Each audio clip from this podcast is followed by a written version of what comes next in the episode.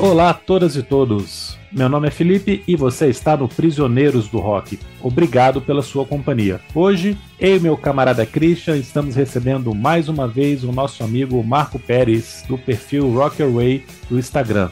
E o assunto, você já sabe, são os 40 anos do álbum de estreia da banda The Smiths.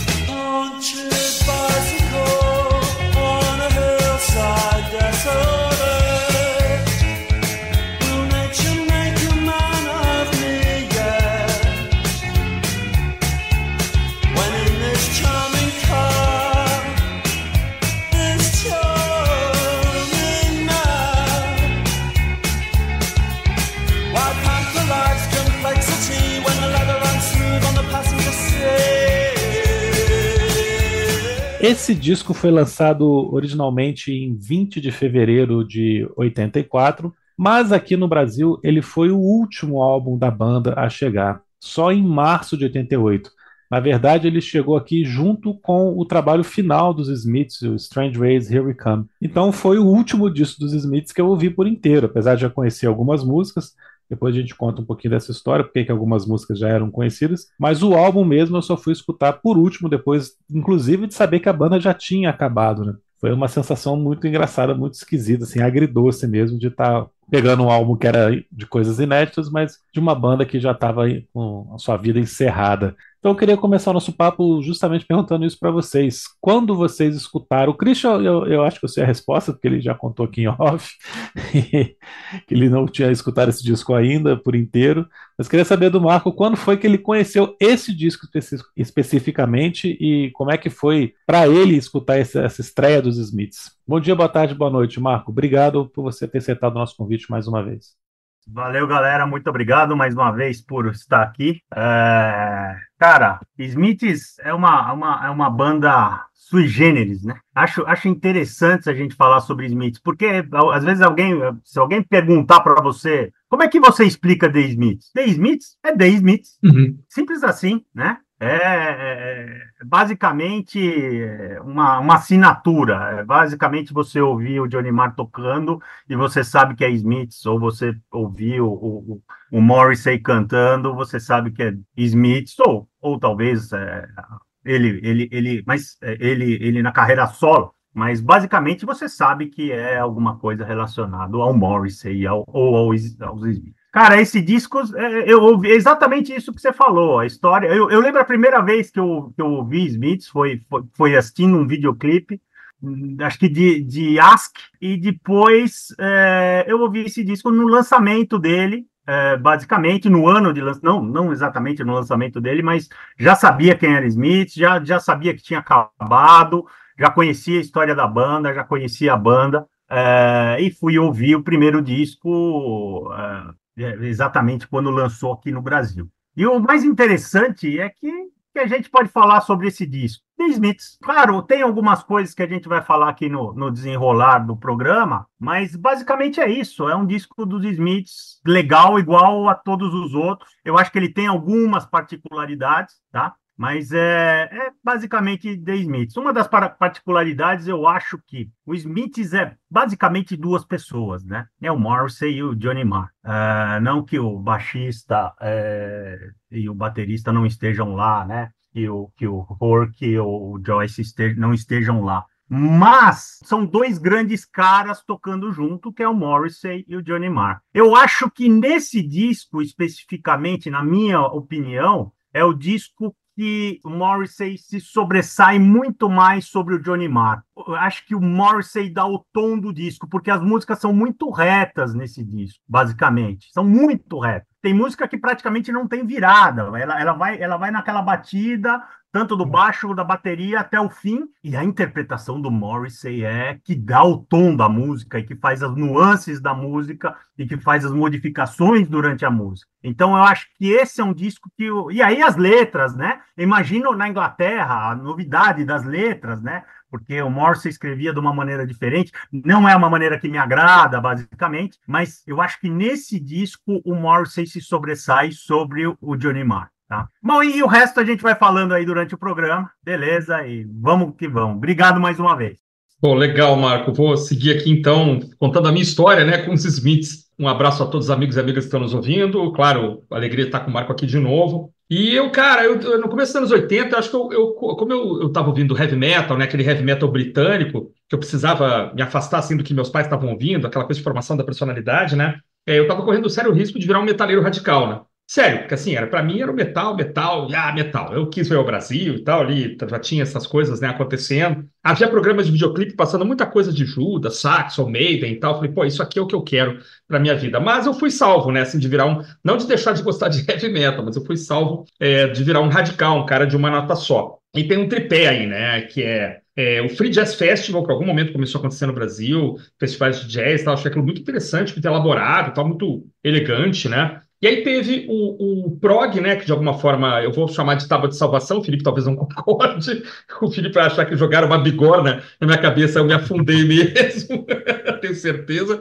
E, cara, e uma vez eu assisti um videoclipe na televisão também, esses programas nascentes de videoclipe, que foi, eu acho, eu lembro muito bem do clipe de Esk, lembro muito bem da polêmica da letra de Esk e tal, mas eu lembro de The Boy of the Thorn His Side, que é um vídeo com a banda tocando no estúdio, se divertindo, o vocalista é um tanto afetado, umas camisas longas, uma voz interessante, né, diferente ali do que eu vinha escutando, muito declamatório, né, uma letra quase declamada, embora existam, logicamente, nuances, né, instrumentais e tal. É, eu falei, pô, interessante tal, ficou ali no radar, a Bis começou a falar, e eu lembro de um colega de escola mencionar o The Queen's Dead. Um amigo gostava de música também. Pô, vi essa banda e tal. E o The Queen's Dead tinha sido lançado no Brasil. Então isso deve ser o quê?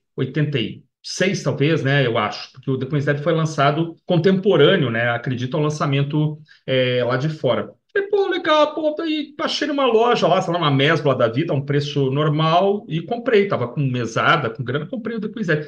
Cara, adorei na época, assim, gostei muito, é, sabia as faixas de cor, assim, começava, tava começando a tocar um pouco de violão, tentava tirar lá é, There is a Light That Never Goes Out, né, e outros. Aí a descoberta que a sequência de acordes de Big Mouth Strikes Again parecia um pouco com que país é esse, um Mi menor, um Dó e um Ré ali, que dava para cantar as duas juntas, pô, isso foi o máximo, cara.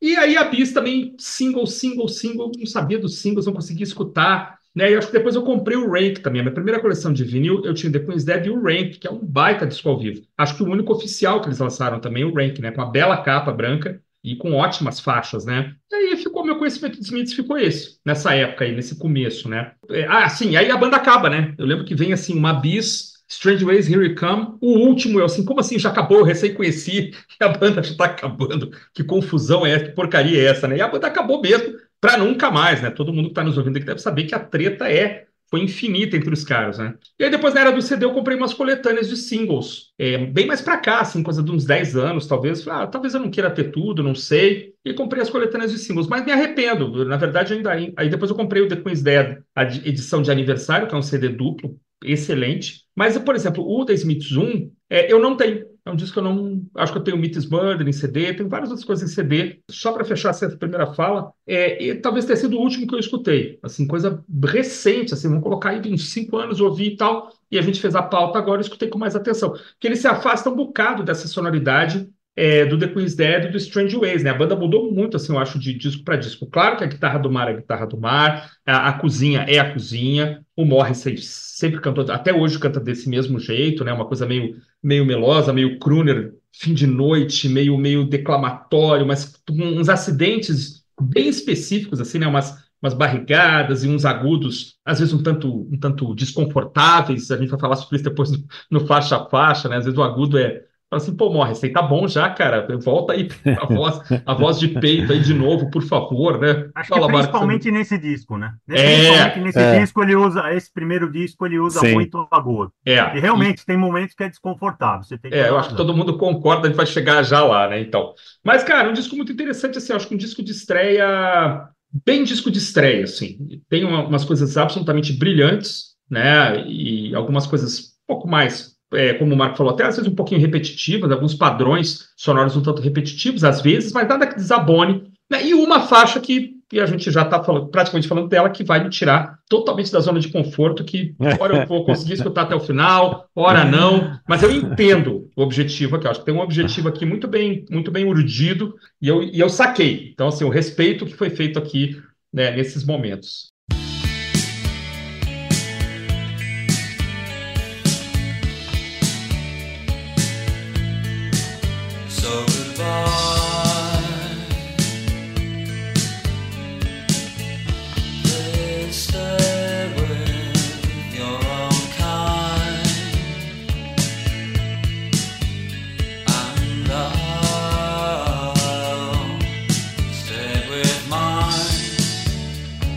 Legal, legal. Gostei do que o Marco falou do, do Morrissey se destacar tanto em relação ao Johnny Marr. Uhum. É, realmente, comparado com, com, os outros álbuns, o Johnny Marr aqui está mais preso, ele está se descobrindo ainda.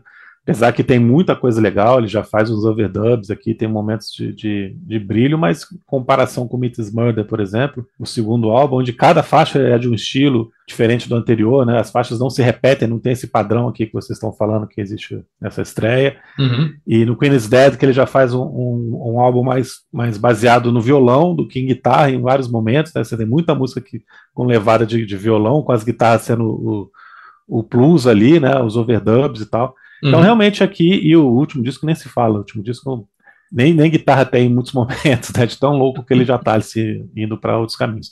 Então, realmente, é, o Morrissey está cantando aqui de maneiras diferentes do que ele vai fazer depois. Ele está com, em alguns momentos, com a voz muito baixa, muito grave, é coisa que não se repete desse jeito que está aqui futuramente. Ele tem esse excesso de, de falsete mesmo em alguns momentos, coisa também que depois ele usa com muito mais parcimônia. E ele está procurando também. Ele era um cara, ele é um cantor amador, sem informação. Ele, ele, a banda tinha um ano e pouco quando eles gravam esse disco. Uhum. Né? Ele era um cara muito cru ainda, né? Então ele está se descobrindo como cantor, sim, cara. Uhum. É, fazer até uma contar a historinha rápida aqui da banda.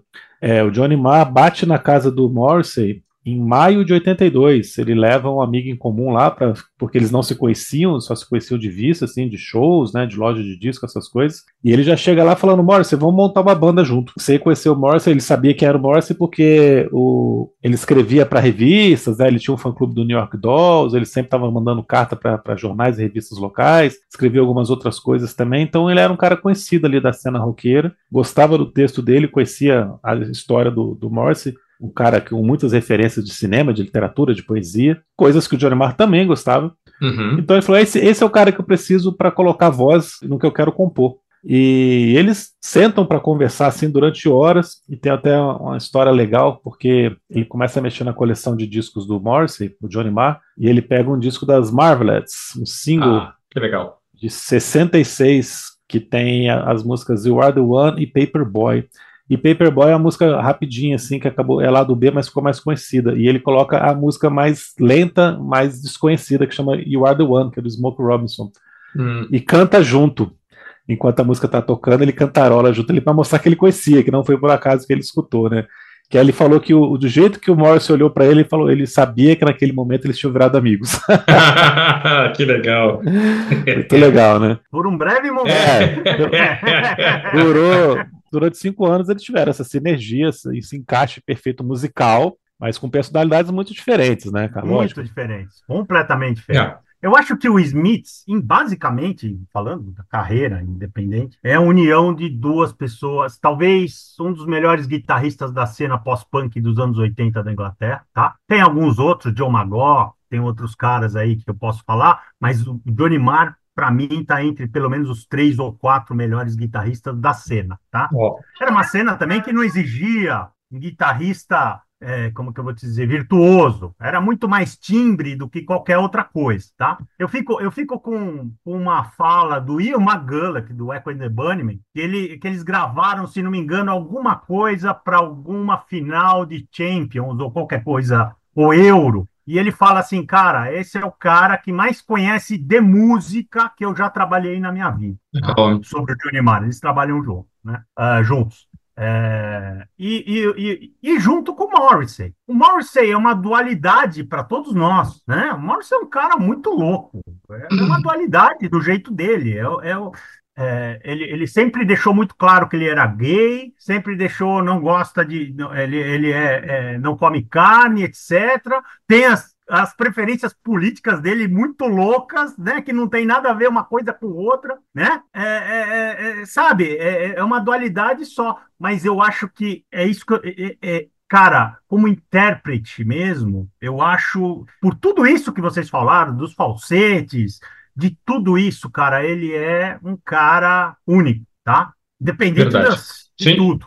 O Morrissey é um cara único. O Morrissey é, é, é o Morrissey. E nesse disco, mais uma vez falando, eu acho que ele se sobressai muito, porque ele pega muita música reta, muita música simples, depois nós vamos falar direitinho, muita música simples, e ele dá o tom da música. Ele faz a música ficar especial, com a harmonia da voz, com a melodia na voz. Cara, é ele que faz é, esse disco, na minha opinião. Mais que o Mar, como, como o Felipe disse, está se, se, descobrindo ali, né? Até, na minha opinião, tem algumas tem uma música, pelo menos, ali, que ele erra o timbre, na minha opinião, nós vamos falar, mas é, Smith são os dois, basicamente é isso. São duas, dois caras completamente diferentes que se encaixam, talvez como John e McCartney, né? Falando ah, dos é. Beatles, né? É, também são duas pessoas completamente diferentes.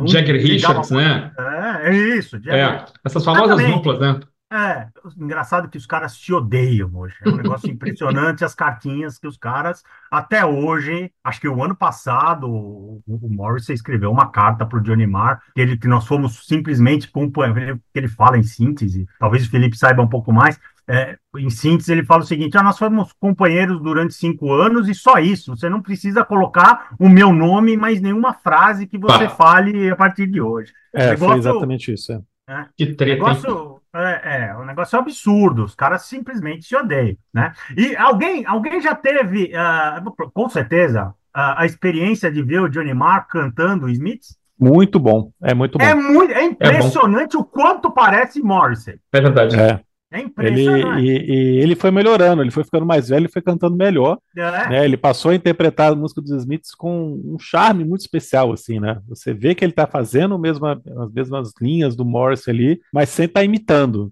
É, né? e, é alguém que é, conhece é, aquela música profundamente mesmo, né? claro. É, exatamente, é claro, ele é o compositor. Ele é o compositor é. das músicas e o, e o, e o Morrissey, o letrista. letrista. e provavelmente põe as melodias de voz, porque aquelas melodias, melodias só Morrissey faria. Duas coisinhas aqui ainda sobre essa parte inicial da banda, dois, dois fatos só curiosos. O primeiro é que eu escutei New York Dolls depois que eu escutei Smiths, né? E assim, eu na época não entendi. Falei, como assim? Como é que você gosta dessa podreira aqui, né, cara? Mas aí talvez tenha a ver com a, com a, com a questão da, do, da quebra de paradigmas ali, de gênero, e, e né, a ousadia do New York Dolls, né, de se apresentar daquele jeito, transvestidos, né? Enfim, então acho que tem uma coisa aí, talvez, nessa linha. Mas, assim, musicalmente eu nunca consegui achar nenhuma referência, não, não. né? Não tem mesmo, né? Mas é o fundador do fã-clube do New York Dolls, né? Isso é curioso. Não, inclusive, né? inclusive o Morrissey, se tra... quando ele tinha o fã-clube, ele se travestia também. Ah, olha, não sabia. Esse é um ponto. Outro ponto também é que eu, eu li, agora já preparando para o nosso programa de hoje, eles tinham uma banda super obscura, é, que também nesse dia que o Mar foi na casa do Morris, ele encontrou um disco dessa banda que é o Monochrome Set, que é uma banda ali pós-punk britânica que eu nunca tinha ouvido falar, uma daquelas bandas obscuras, mas eu fui ver que eles estão em atividade até hoje, a banda que já mudou de formação 200 vezes e tal, e eu achei na numa plataforma um disco de 1980, é, chama Strange Boutique. Fui escutar. Cara, tem umas coisas aí, tem umas coisas em comum, sabe? Muito interessante, sim, umas baterias fortes.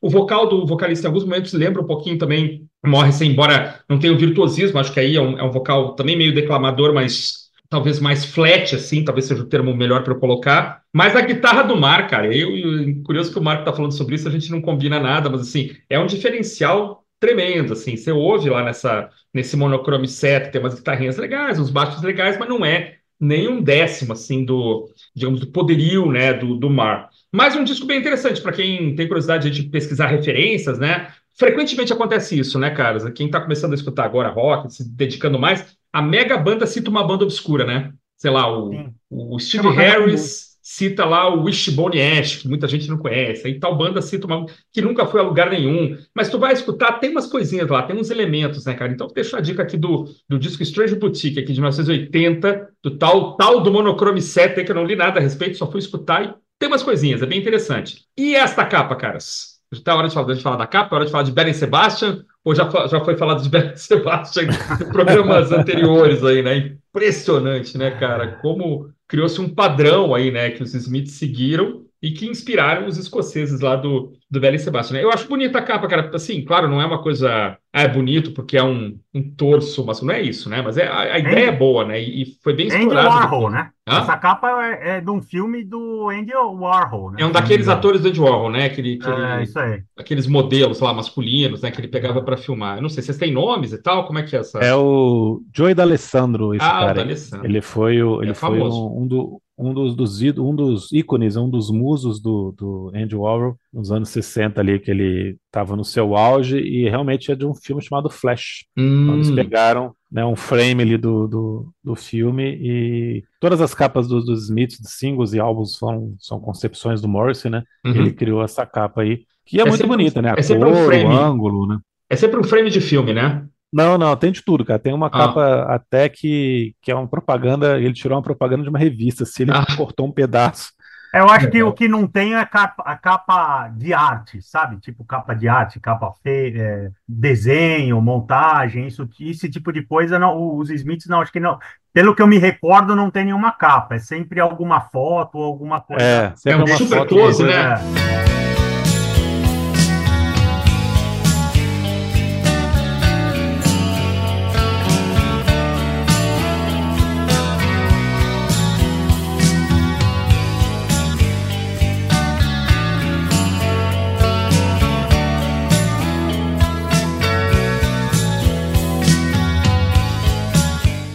Morrissey, Morrissey é o cara que ele escreve dele, a visão dele no espelho é completamente diferente da realidade. Porque ele é sempre, se você pegar as letras, é o poor, é o cara, é o pobre, o miserável. É. o, e, e, o miserável, né, que, que, quando ele fala lá, é miserável sentimentalmente. Sim, sim. Cara que não que era tímido, é o cara que não tinha iniciativa. Cara, ele, ele é exatamente ao contrário do que ele fala. É um negócio impressionante como a visão dele no espelho ou era distorcida ou ele se transformou nisso, mas é completamente distorcida do que ele é hoje. Muito louco isso, né? Muito louco. Um personagem, né? Mesmo. Ah, mas assim, em termos, cara, ele continua sendo um cara que se autodeprecia demais, com, com problemas de autoestima, com problemas de relação, principalmente pelos problemas de relacionamento com o mundo, né? Com a sociedade, uhum. com outras pessoas. Ele é,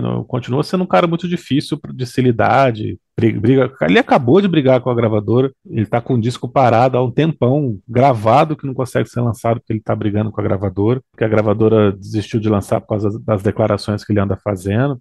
E tinha uma participação de uma cantora pop dessa aí, agora esqueci, acho que é da Miley Cyrus. E ela ah. pediu para tirar a música dela do disco.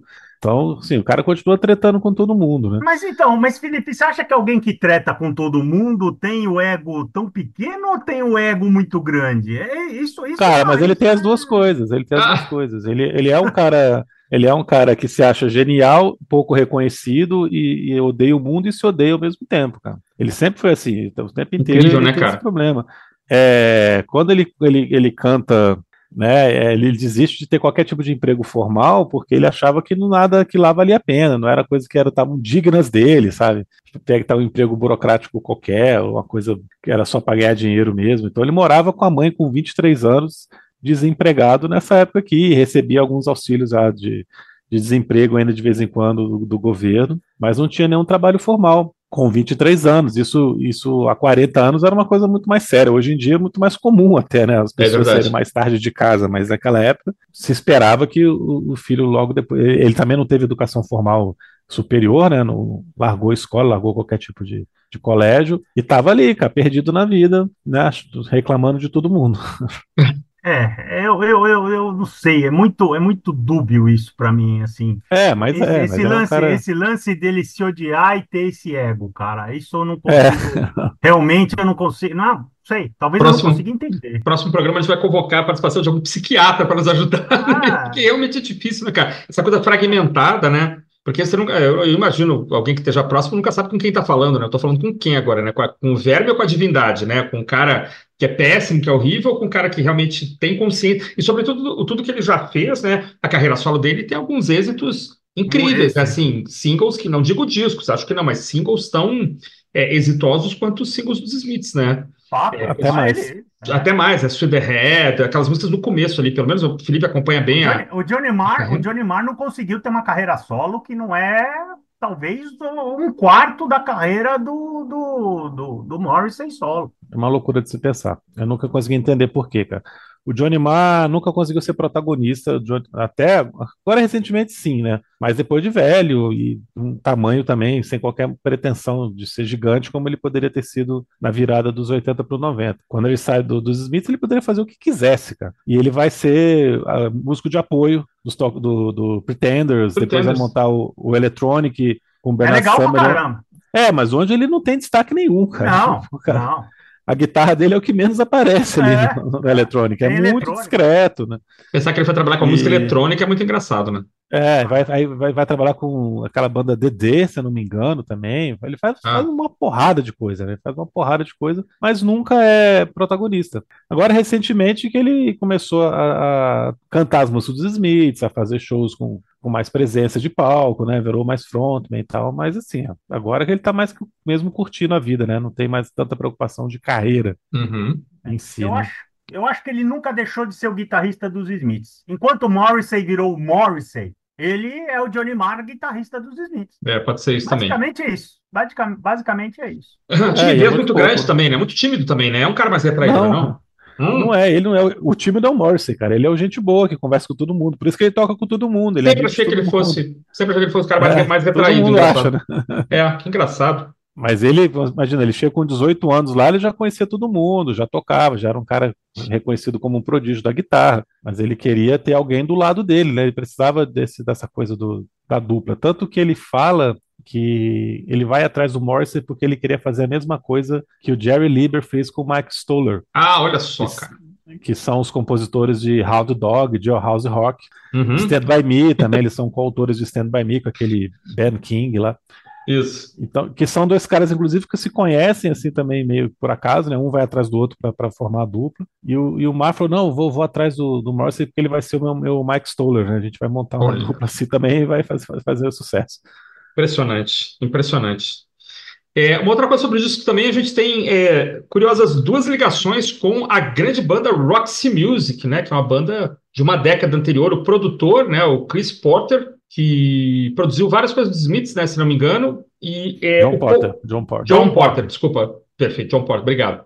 E o Paul Carrack, né, que é músico de estúdio, que trabalhou com meio mundo e participa, tem participação no Roxy Music, e ele to e tem a participação dele no disco para mim é crucial, assim, né? Tem faixas que ele dá, coloca todo o açúcar ali das teclas por cima de uma música que é para ser guitarra, baixo e bateria, mas tem um, um adoçante ali maravilhoso nas faixas que ele participa, né? Seja tocando órgão, piano, né? Dá todo um diferencial é, a participação do Paul Rock. Curioso que os dois com ligação ao Roxy Music. Na verdade, esse disco foi gravado duas vezes. Hum, é. Opa, isso é interessante, a, eu não primeira, sabia. É, Vamos lá. É, a primeira vez que ele foi gravado, a gravadora colocou o guitarrista do Teardrop Explode para gravar, gravar o disco, uh, Troy Tate. Ele foi gravado uma vez. Aí parece que teve muito calor, estava muito calor na Inglaterra, calor excessivo, etc. Os instrumentos se desafinavam torto e à direito. Ele ia mixar, o, o, o John Porter ia mixar o, o, o, disco.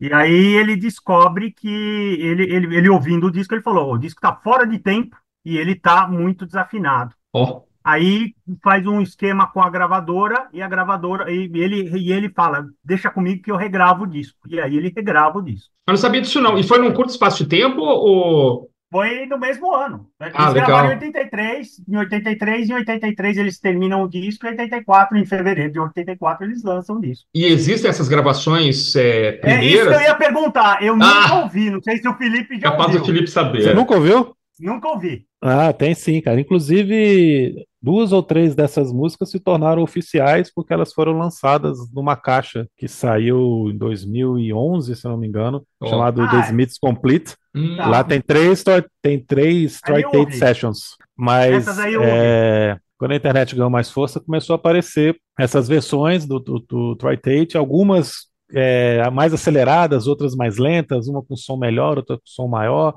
uma, uma diferença assim, uma com 11, outra com 13 faixas, tinha umas diferençazinhas assim. Ah, legal. Porque aí se especulava que, na verdade, duas daquelas faixas é, foram gravadas, mas não entrariam no disco, virariam lados B futuramente e tal, de singles.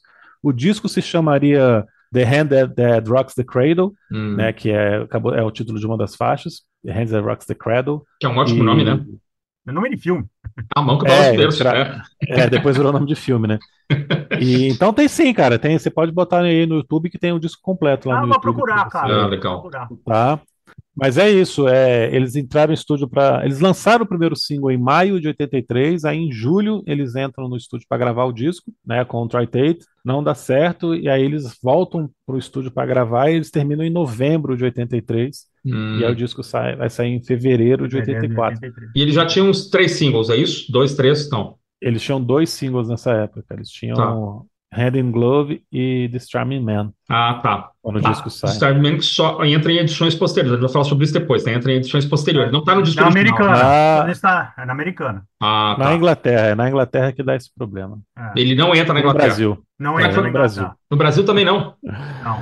Tu tem o First é... Press, cara? Tu tem a primeira edição, Felipe? Eu tenho. Eu, First não, Press. Eu, eu, tenho, eu tenho a primeira edição brasileira, que tem ah. The Charming Man na capa, mas não tem The Charming Man no disco. Ah, fantástico. Aí é sacanagem. Aí é demais. Aí Eu já tenho, eu tenho a versão americana. Pois é. E tem, na capa e no disco. E no disco. Sensacional, cara. Que absurdo. Não, e é engraçado que essa música, esse single saiu no Brasil, cara. Que é uma o coisa single, né? raríssima né? de acontecer. Puxa, é, o single de 12 polegadas saiu no, no, Brasil. Tá certo. Mas é isso, eles tinham dois singles lançados, né? E The Charming Man fez sucesso, então eles ficaram. Não entrou no disco por, por conta disso. Mas as edições americanas saíram com a música, e no Brasil, anos depois, quando isso foi lançado, aparece na capa e não aparece no disco, que é engraçadíssimo. Você olhar no Discogs lá, edição brasileira, tá lá a notinha, né? The Charming Man não está no disco, apesar de estar na capa. Fantástico, cara. E aquela coisa de mudar o single do que. E quando lançava em disco, o single, os caras mudavam alguma coisa. Você tinha a versão de single e a versão ah, é? de disco. É, eram é. diferentes. Perfeito. É, isso, é, isso é uma cultura muito legal, né? Isso é muito bacana. Coisa que o New Order fazia também. New Order ah, também fazia todo, isso. Toda essa galera aí da, da, inglesa fazia muito isso. É um respeito ao single, né, cara? É um respeito ao público que compra single, porque se ele tiver com a mesma coisa no álbum, ele está sendo enganado, né? Ele está pagando duas vezes pelo mesmo produto. É, é isso aí. A lógica é essa. É muito bacana. Vamos para o faixa a faixa, senhores. O, o convidado especial sempre começa. É, então vai lá, Marco. Abertura do disco. Ah, you got everything now. Não, no, you're on the phone. I dreamt about you last night and I fell out of bed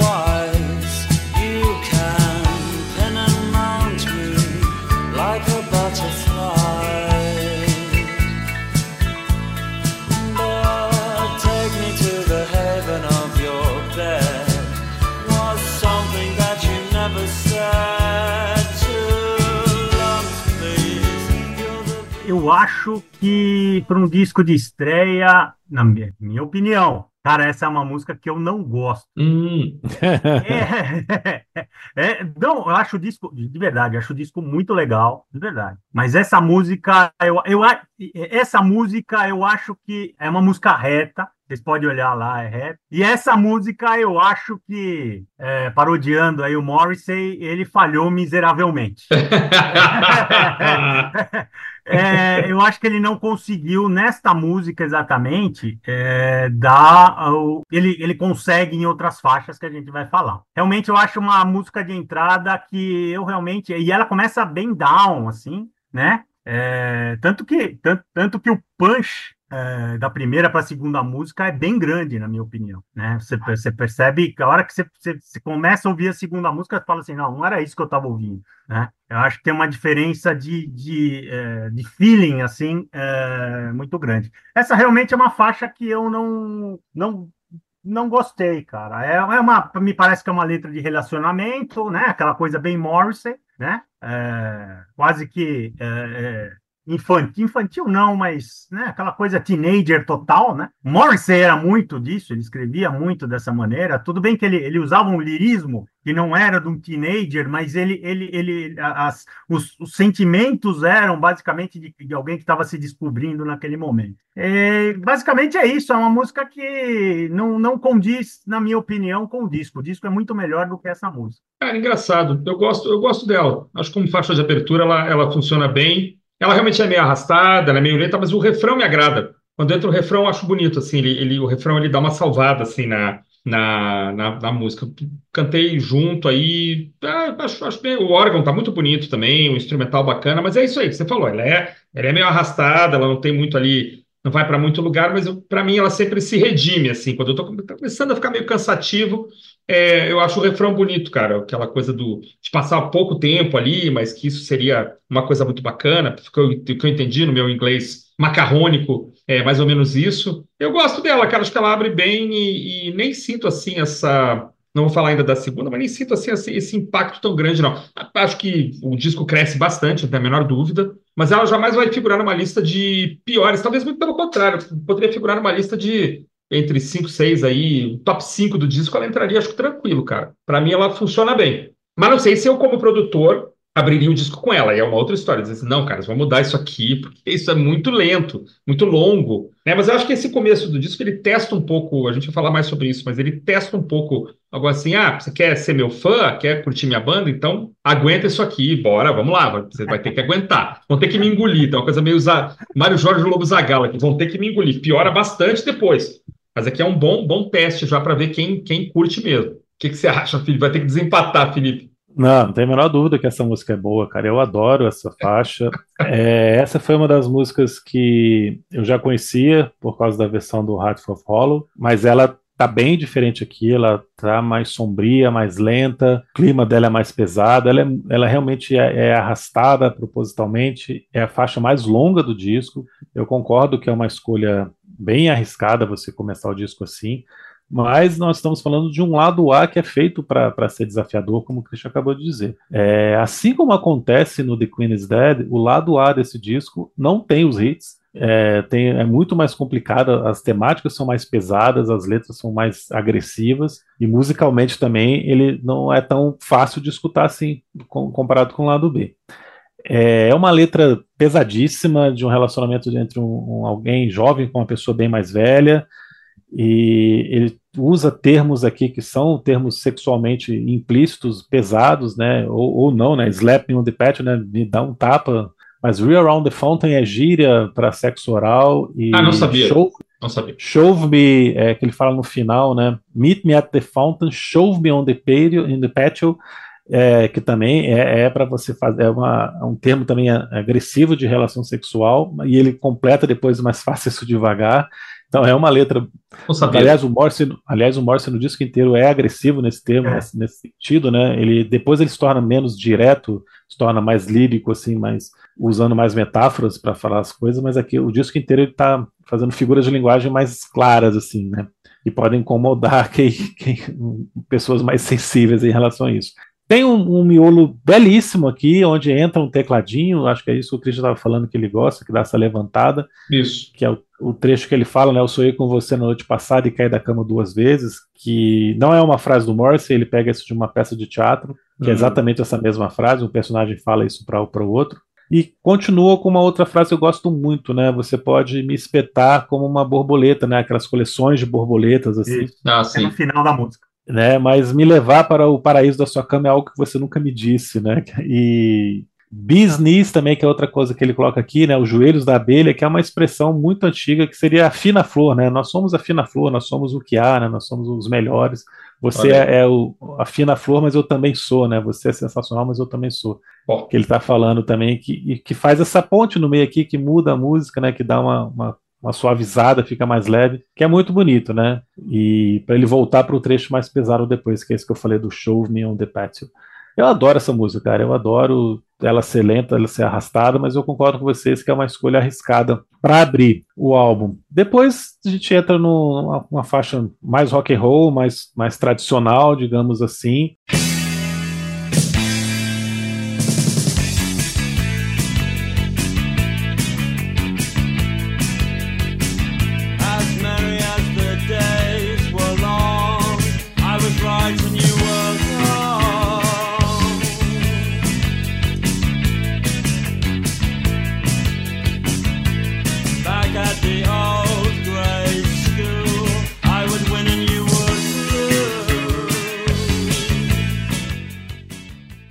Got Everything Now, que também eu adoro, uma, uma música onde o Morrissey está cantando para alguém, fazendo uma, uma, colocando de uma forma muito interessante, né? Porque ele fala que antigamente você não era ninguém, mas agora você. Eu fiz uma bagunça terrível com a minha vida e você tá super bem e tal. Eu nunca tive. É aqui que ele fala, né? Eu nunca tive emprego porque eu nunca quis ter um, né? E você tá aí, você tem tudo agora, que é o título da canção, mas eu nunca vi você rir de verdade. Então, tipo assim, é aquele colega de escola que hoje é um cara rico, bem sucedido e tal, mas tem uma vida infeliz, né? E ele que tá largado lá, morando com a mãe desempregado, mas continua preso é, dentro das suas verdades ali, continua dentro da sua coerência, tem uma vida melhor do que o outro, né? Então fica essa contradição e tudo mais, para no final ele falar que tudo que ele queria era estar tá junto com o cara no banco traseiro do carro dele. que barato. Eu gosto muito dela, cara. É engraçado você falou aí dessas expressões é, que são relacionadas a sexo, tal. Como a Inglaterra é pródiga nisso, né, cara? Impressionante. Você não prestar é. atenção, passa batido, né? É, eu lembro que de uma entrevista bem assim, passar aqui, do, do Pink Floyd falando do, do, acho que do Uma Guma, que uma guma também poderia ser uma brincadeira de duplo sentido, não sei o quê. Cara, os negócios assim que você não imagina de onde vem, e o inglês é pródigo nesse tipo de coisa, né? Sociedade talvez um tanto conservadora, aí você tem que arrumar formas de falar as coisas sem, sem falar, né?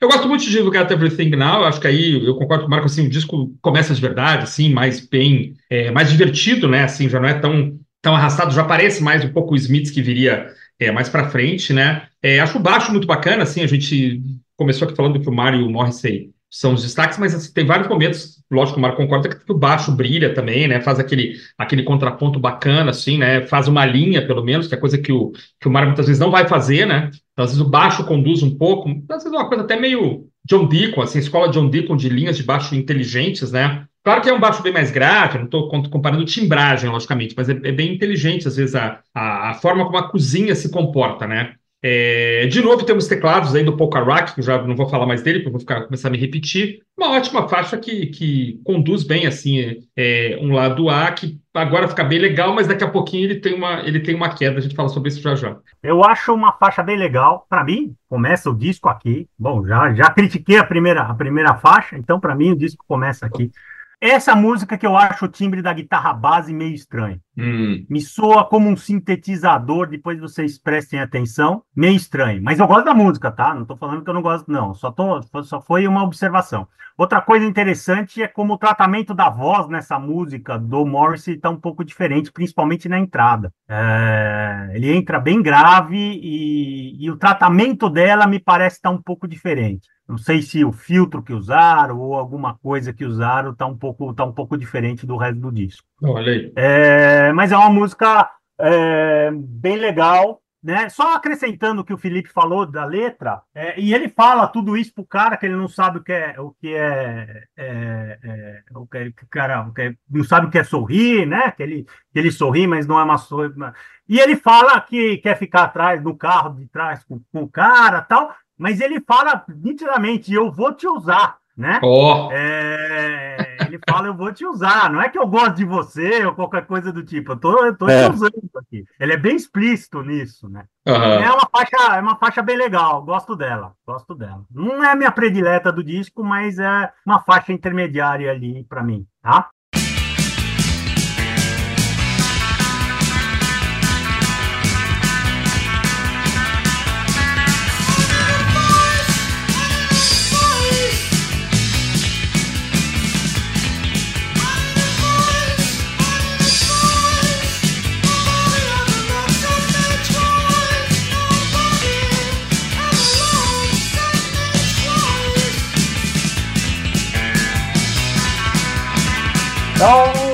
Miserable, é, Miserable Now, Lie, né? Que é a próxima na sequência. É uma música extremamente descendente do punk rock, tá? Aquela batida 4x4 ali, é, ela, ela, começa bem lenta. Eu acho, eu acho muito interessante na letra como eles fizeram, como eles fizeram isso, né?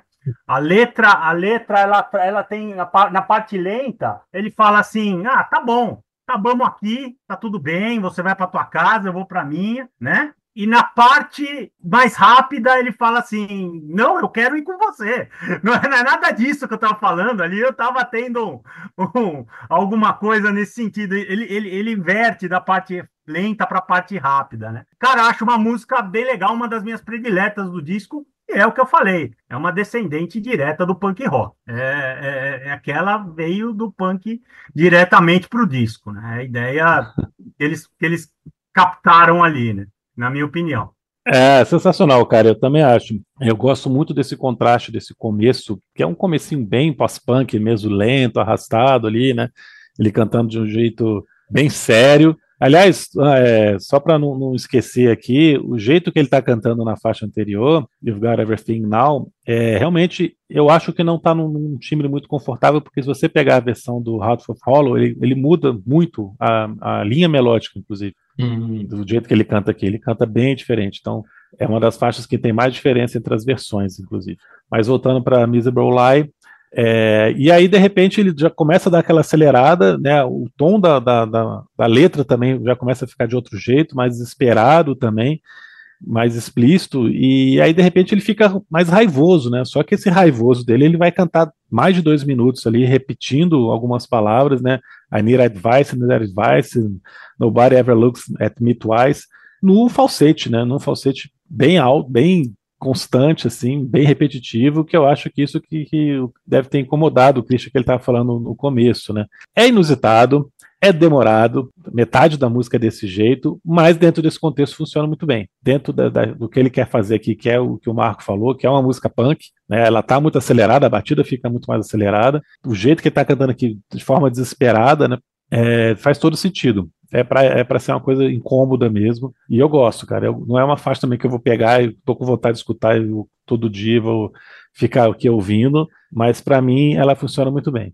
É, isso aí. Bom, vamos lá. É, é, primeiro, vamos falar do começo. São duas faixas dentro de uma só, né? Então, nós temos uma mini suíte aqui, né? Primeiro, ela começa bem lentinha, incrivelmente me remete a alguns climas do, da Legião Urbana, do Descobrimento do Brasil. Esse comecinho, assim, quase dá para cantar giz, assim, não é o mesmo tom, lógico, mas, assim, tem um clima, assim, que certamente inspirou é, nossos amigos da, da Legião, né? É, e aí, no meio, ela realmente, no meio não, né? Ainda no começo, ela acelera, dobra o tempo e tal, e o Morrissey sai cantando desse jeito. É, eu acho que aqui é uma, é uma coisa de meio é, é absolutamente intencional. A ideia é incomodar, é tornar desconfortável, né? Eu lembro que a primeira vez que eu escutei, eu falei, cara, que coisa horrorosa, eu não quero isso nunca mais. Mas hoje você já começa a escutar com outra. Aí começa a prestar atenção na letra, como o Felipe destacou bem, você começa a ficar um pouco mais né? Tem faixas que fazem isso, né? músicas de rock fazem isso. A gente falou sobre isso uma vez, é, falando sobre o Police, sobre o Synchronicity, é uma música que o Andy Summers chama Mother, que a primeira audição você sai correndo, né, cara? Você fala assim, não é possível, isso é muito ruim. Como é que o disco que tem Every Breath You Take tem Mother? Então você pergunta, como é que o disco que tem, é, sei lá, é, Hand in Will vai ter esse troço tão esquisito? Mas é isso aí, né? É diferente, é inusitado, é incômodo, mas vale a pena ouvir de novo, de novo, de novo, para começar a entender, né? Mas nunca vai ser a faixa preferida, né? E aqui, assim, ou você vira fã e entende e tal, esquece, assim, vai sair correndo.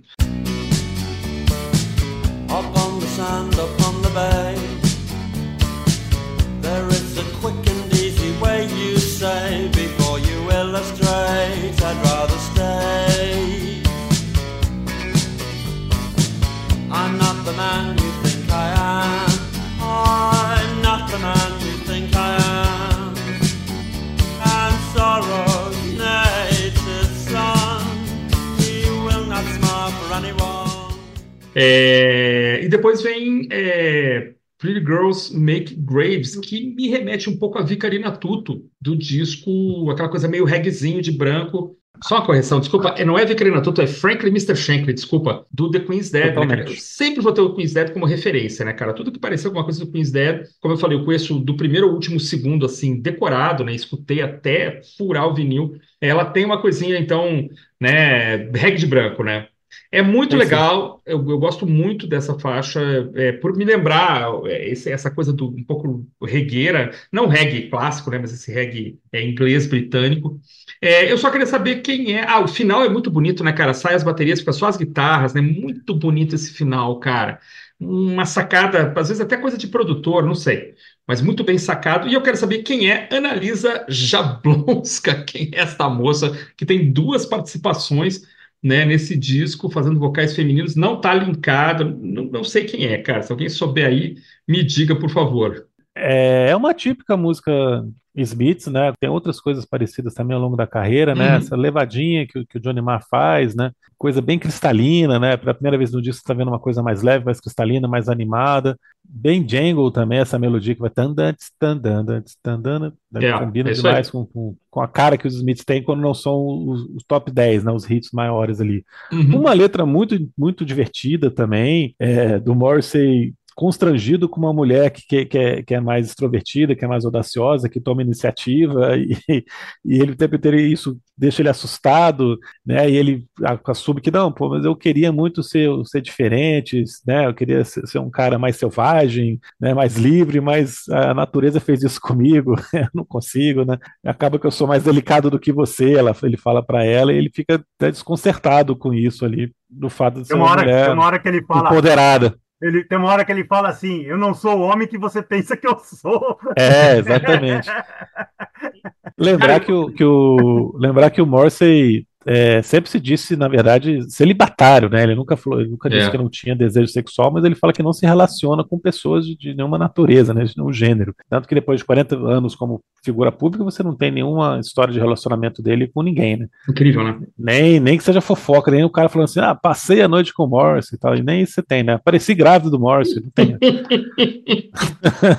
É incrível, né? É, mas assim, você tem todas essas letras com conotações muito fortes sexuais nesse disco, principalmente, né? É. Mas eu adoro essa faixa, cara, divertidíssima, leve, uma das poucas faixas mais leves, assim, também, musicalmente. Tudo que vocês falaram dessa faixa, eu gosto da faixa, tá? Mas eu chamo de música de bater o pé, sabe? É aquela música que você ouve a guitarra ali e você fica batendo o pé enquanto você tá ouvindo realmente a letra é engraçada, é exatamente isso que eu entendi, né? É uma, uma menina que depois ela, ela até no final acho que ela se arranja com uma outra pessoa ou é, qualquer coisa é. assim, né? E, mas é bem legal a faixa, uma faixa divertida do, do, do, disco, assim, acho que uma, um dos trechos mais leves do disco, assim, na minha opinião. É legal, música Smiths total, é isso. Please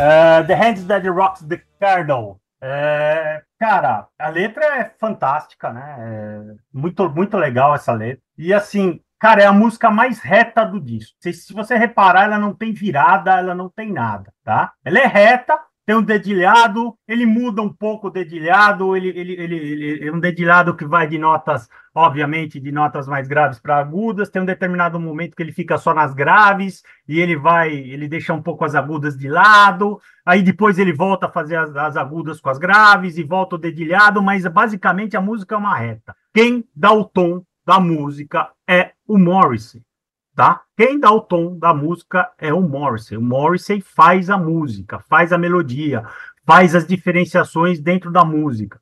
Acho muito legal isso, tá? A letra é uma letra. É, ele começa como se ele estivesse cantando para uma criança, mas não dá para saber se é uma analogia ou não, né? E, cara, mas é uma faixa bem legal e é uma faixa que eu dou todo o crédito pro Morrissey, cara, de verdade, porque ela é uma música extremamente reta. Ela começa do mesmo jeito que ela termina e fim de papo. Eu, eu concordo, cara. É, eu, eu lembro quando eu escutei a primeira vez, que o meu pensamento assim, bom, melhor eu começar a prestar atenção nas letras, porque claramente nessa faixa o instrumental, embora muito bem construído, muito bem posicionado, assim, os instrumentos aqui no, no fone de ouvido eles, eles estão muito bem é, é, gravados, né? Mas assim, é uma, é uma cama, é um, é um, é um tapete para o Morrissey é, é, trazer todo, né, o lirismo, toda a mensagem que ele queira passar. Eu realmente não, não sei o que, que diz a letra. Então dá um pouco de enfado na, na condução. Ali pelo final você já sabe assim, puxa vida, mas não vai acontecer nada, né? Pra gente que gosta de instrumental, não está acontecendo nada. Mas, por outro lado, você fala assim, tá, então deixa eu ouvir de novo e aqui a, a, a estrela da música deve ser a letra, deve ser o Morrissey. E aí você começa a prestar mais atenção é, na letra. Uma coisa curiosa é que é mencionada uma citação de uma outra música é, no meio, uma faixa incidental, uma letra incidental, não sei. Aí o Felipe vai, vai explicar. Mas eu acho ela legal, fecha o lado A, né, que seria no vinil, ela estaria fechando o lado A. Acho que fecha, é, é uma boa música para fechar o lado A. Né, um lado A que é uma música não tão complicada para fechar um lado A, que é um tanto difícil, muito mais difícil que o lado B, né? Felipe, o que, que você acha? Que é uma coisa meio rara, né? É, como eu falei no começo, eles fazem algo parecido no The Queen is Dead, né? Onde os, os hits estão no lado B. Yeah. É, the Hand That Rocks the Cradle é uma canção de Ninar. Ela tem a estrutura de uma canção de Ninar, ela é repetitiva, né? Como o Marco falou, ela é muito reta. Ela se mantém igual do começo ao fim. Eu gosto muito da linha de baixo que tem no comecinho. Se você prestar atenção, é um baixo bem agudo, fora até do, do comum do que o, o Andy Hurk costuma fazer muito bonito, mas depois ela vai, cara, vai ser nessa mesma toada e ele vai faz, fazendo uma construindo figuras aqui de linguagem típicas de uma canção de Niná, porque canções de Niná costumam ser assustadoras, né? Não, você tem essas coisas de, de, de botar medo na criança, né? Exatamente. E aqui ele está falando disso, né? Um piano que está tocando num quarto vazio, o bicho, o bicho papão vai chegar aqui, vai tentar te pregar peças na sua mente, né? Vai te atormentar e tal. E tem, inclusive, na época se falou muito que ele está fazendo analogias aqui com abuso infantil, né? As coisas que ele está contando aqui, de uma criança que teria sido abusada, que ele, por isso que tem todas essas histórias aqui da, da proteção, né? De agora estou aqui com você, você vai estar seguro enquanto a mão que balançar o berço for minha e tudo mais. Então, é uma canção de Niná sombria, uma canção de Niná que fica arrastada, né? De uma letra muito bem construída, muito complexa, muito bonita. E a citação do Sonny Boy é no final, a última estrofe ele tá falando, né? É, climb, up, climb up on my knees, Sonny Boy, although you are the only tree, Sonny Boy. Então, que é essa música também que tá frases dessa mesma música, né? É uma tá música de, é uma canção de Ninar também. É uma. É. Ah, tá. É uma música até o Johnny Cash grava essa música, se eu não me engano, cara. Hum. Eu escutei essa música do Johnny Cash. Tá. É só a letra, então é só parte da letra. É, é. Tá. É na letra. I would go out tonight,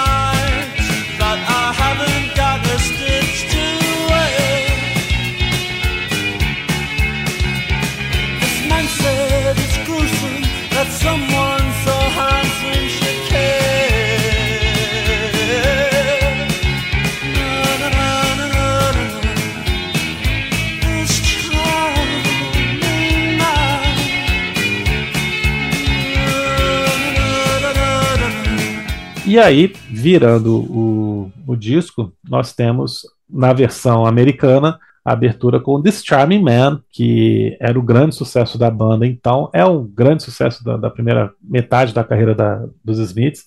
Até o The Queen's Dead é a música mais famosa deles. Até hoje é uma das músicas mais tocadas dos Smiths no Spotify. Cara, e aí você tem o- a banda que, que se tornaria famosa para o grande público, né? Você já tem aqui uma amostra disso aqui uma linha de guitarra fantástica, um baixo que está se conduzindo, criando a melodia, é no baixo, né? O Johnny Marr está só ali passeando pela música, às vezes entra, às vezes sai.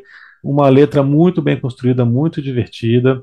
Novamente aqui o Morrissey falando de, de um cara pobre encontrando um, outra pessoa rica, que é o, o homem charmoso aqui da, da letra né, com várias frases muito engraçadas. É porque se preocupar com a complexidade da vida quando o couro do banco do passageiro é tão suave, né, que ele pega a bicicleta tá com o pneu furado, ele pega uma carona, né, com esse cara.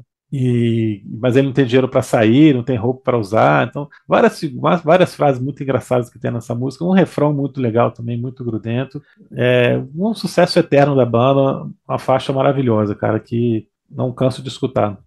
Cara, é, é, aliás, aliás, eu vou deixar a pergunta. O Christian vai falar depois de mim, mas eu vou deixar a pergunta. Como você, como um heavy metal, ouve esse riff de guitarra de Charming Man, cara? Porque é genial. É. É genial. A entrada da guitarra é genial, tá? Eu sempre achei que fossem duas guitarras. Até assisti uns tutoriais aí depois. Eu achei que eram duas. Não, é, é só é só Johnny Marr. Pois é, fantástico. né? Acho, acho, cara, quando, quando você, quando o Johnny Marr, nesse disco isso fica bem claro. Quando o Johnny Marr atinge um nível acima do que ele estava nesse, eu tô falando do primeiro disco, pelo amor de Uhum. Deus. Quando ele atinge um nível acima, tudo bem que é uma música que é de fora do disco, foi um, foi um single lá, foi o primeiro, segundo de single lançado. Mas falando desse começo de Smiths, vai, quando ele atinge um nível acima encontra a genialidade do, do, do, do, do Morrissey, não dá para sair outra coisa além de um hit.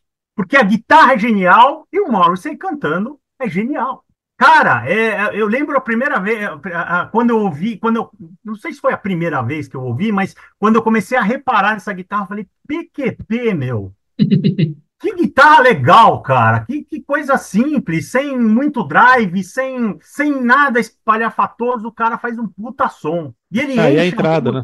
É a E a entrada. entrada, co- E a quando entrada. a, a- e a entrada da voz também, né? Que para tudo para ele começar a cantar, é, puta, é É, sensacional, cara. é, é, é, então, é, é isso. É, é, Smiths é isso. Quando, quando o, o, o Mark chegou a um nível acima, encontrou o que já era o Morrissey, que estava também se encontrando e melhorando, os caras viraram os Smiths que, que em cinco anos fazem esse estardalhaço até hoje. Basicamente é isso. Cara, eu, eu Né? não, eu concordo. Eu fui ouvir The Star- The Charming Man depois, né? Assim, na época, eu lembrar que eu comecei com do The Queen's Dead e demorei para chegar nesses outros discos.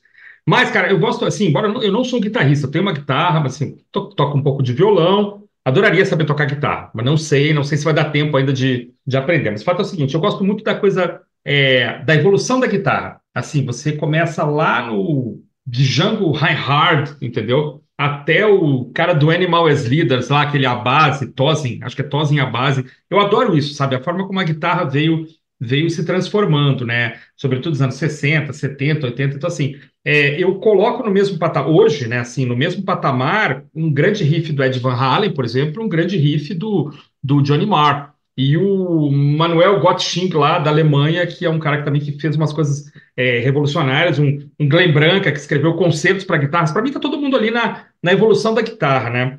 E, cara, Disturb Man é um absurdo, cara. Porque, assim, em termos de, de feeling, de sonoridade, de, de rapidez, eu já vi gente dizendo que é complicado pra caramba de reproduzir é, esse padrão que ele conseguiu. E se você começar a escutar a música com atenção, até pelo menos o vocal entrar, você fala assim, cara, aonde raios esse vocal vai entrar? O que raios esse vocalista vai fazer? Porque, assim, é, o troço tá ali pulando para todos os lados, quicando batendo na parede, você fala assim, como, então, assim, eu acho que até a pausa não é só um recurso estilístico, assim, é para não dar erro, porque assim, é, um, um, bom vocalista, claro, com muita noção de contagem de tempo, se acertaria. Mas acho que eu acho que eu, eu consigo ver o estúdio, pessoal, faz o seguinte, vamos fazer uma pausa. Aí o Morrissey entra, tá boa ideia, o Morrissey concordando, não, eu acho uma boa ideia, cara, porque isso aqui tá meio bagunçado para mim, entendeu? Então, assim, é típica combinação de. Então, eu não sei se a banda vai fazer isso de novo, de ter uma parada e o vocal entrar. Eu acho que talvez nunca mais. Então eu, eu acho incrível, cara. Não é, não é só é uma das melhores faixas, considerando o disco com ela, né? Uma das melhores faixas da carreira da banda disparado, né? Então é, é, eu brinco assim, só não é a melhor do disco porque ela não tá no original, mas se você considerar o disco com ela, ela se sobressai imensamente. Então, claro que o, o, metaleiro radical vai achar que tá tudo muito limpo aqui. Mas assim, com o tempo você vai aprendendo a entender, se você quiser, você vai aprendendo a entender o que é uma guitarra, como é que uma guitarra funciona e como isso aqui é original. Tem vídeos aí na internet, altos tutoriais, os caras ensinando como é que toca e tal. Que eu falei aqui pra ti, ó, achei que eram duas guitarras, sempre achei. E quase precoce, né, cara? O Mário tem o que aqui? 22, 23? Qual a idade do Mário nesse, nesse disco aqui? É 23, não, tem nem isso. Nem não, isso. não. Ele não? tinha. Quando ele grava aqui, ele não tinha 20 ainda. Olha aí, cara. Ô, louco. Maravilhoso, fantástico. Menino prodígio aqui, menino prodígio. Então, ele é de, 60, ele é de outubro de 63. Ele estava fazendo 20 anos quando essa música foi gravada. Ah, oh, cara, sensacional, cara. Quando o disco sai, ele tem 20 anos, né? Olha aí. É. Então, é muito é, prodígio, 20, né, é. cara? Quando, quando, quando eu te fiz a pergunta, viu, Christian? Eu estava me referindo à época que você mesmo falou que era metaleiro. Ou que você gostava de metal. Mas eu achava que eu era metaleiro. Eu achava, na verdade. Eu achava ah, que, eu, tá. que, eu, poderia virar um metaleiro radical, porque era a forma que eu, que eu, podia me distanciar ao máximo dos meus pais, assim, do que, que eles estavam ouvindo. É... Mas Discharming Man eu fui bem depois, já quando os horizontes ah, tá. já estavam, já, já estavam expandidos. É. E aí, Entendi. pô, sensação não tem como não gostar, né, cara? Não tem como é, não colocá-la como a melhor do disco. Não tem como pensar o disco sem ela hoje, né, Felipe? Imagino. Não tem como, né? É, apesar de não ter aparecido na versão original, depois dos nos relançamentos ela passa a constar, né? A versão em Sempre CD, consta. ela tá. Uhum. É só no LP, no LP britânico de 84 que ela não está. Pois é, você Como- falou que na versão americana já saiu, né? É, e nas, no- nas reedições em CD, a partir dos anos 90, ela, ela passa a constar também, e tá lá, tanto que tá no Spotify, ela tá na, na edição Sim, normal do disco. Mais do que tá. merecido, né? I decree today that life is simply taking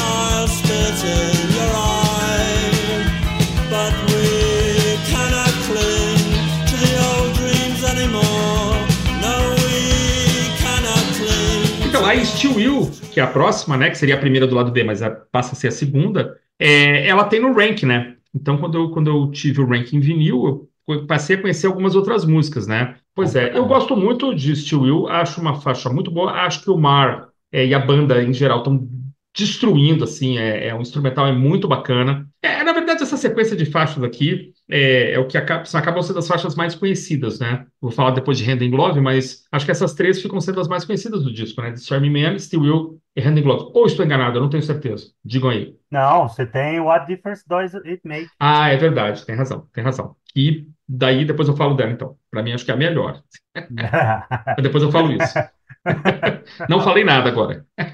Beleza, continua. Prossigo, é, prossigo. Não, é só isso. Adoro esse Will, muito boa. Ao vivo crescia pra caramba também, né? E aqui não pode restar nenhuma dúvida que esse quarteto era realmente mágico, né? Funcionava muito bem ali, é, o instrumental e a, e a voz do, do Morrison. Cara, eu gosto, gosto da a bateria na entrada, já, já é um pouco de diferente de, de, de, tudo ali, né? Tem uma a bateria entra praticamente sozinha na entrada, né? Mais uma música reta, né? Sem muitos malabarismos, mais uma vez o Morrissey dando um show de interpretação do jeito dele e fazendo a música acontecer, cara. É uma música, para mim, mediana do disco, uma música que eu gosto. Eu gosto do disco inteiro. Não Uhum. tenho muito, não tenho. O disco, o disco inteiro, para mim, é palatável. Apesar, apesar das letras pesadas, é, musicalmente falando, ele é bem palatável. Ah, não tem nada, não tem nada muito difícil de, de,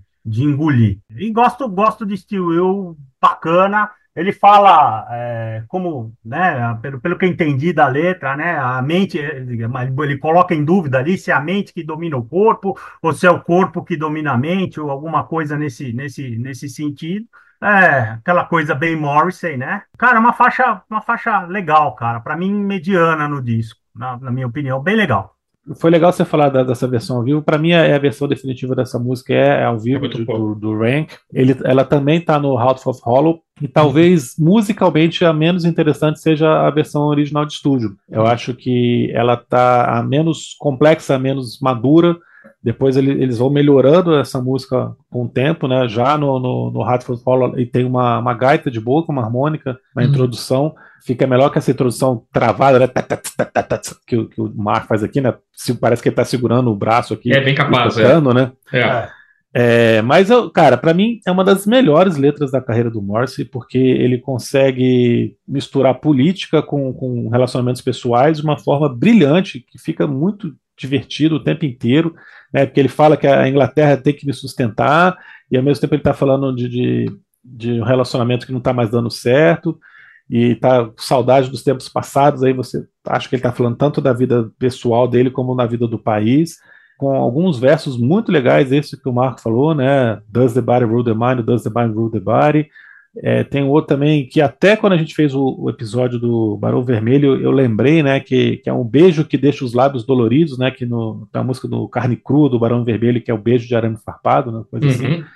E aqui ele tem os sore lips, né, os, os lábios ficam inchados, doloridos, que é muito, que é uma figura de linguagem muito legal, né, que apesar de ter sido- ter sido um beijo intenso, não foi mais como era nos, nos velhos tempos, né. Uhum. Ou seja, é uma relação que já não tem mais nada a ver, né? Apesar da atração tá ali, mas não tem mais nada a ver. Tem... E tem um outro verso também que é muito Morrison, né? Que é, se eu fosse você, eu não, não ia trabalhar amanhã, porque a vida tem outras coisas mais legais, né? É, há lados mais brilhantes da vida. E eu já sei, e eu sei disso porque eu já vi essas coisas mais brilhantes, mas não muitas vezes, né? não muita frequência, que é tipicamente Morrison, né? A felicidade para mim é uma coisa que acontece muito raramente, né? Então, assim, é, é, uma faixa que eu sempre tive um carinho muito grande e eu adoro essa letra e é, acho musicalmente também ela muito legal.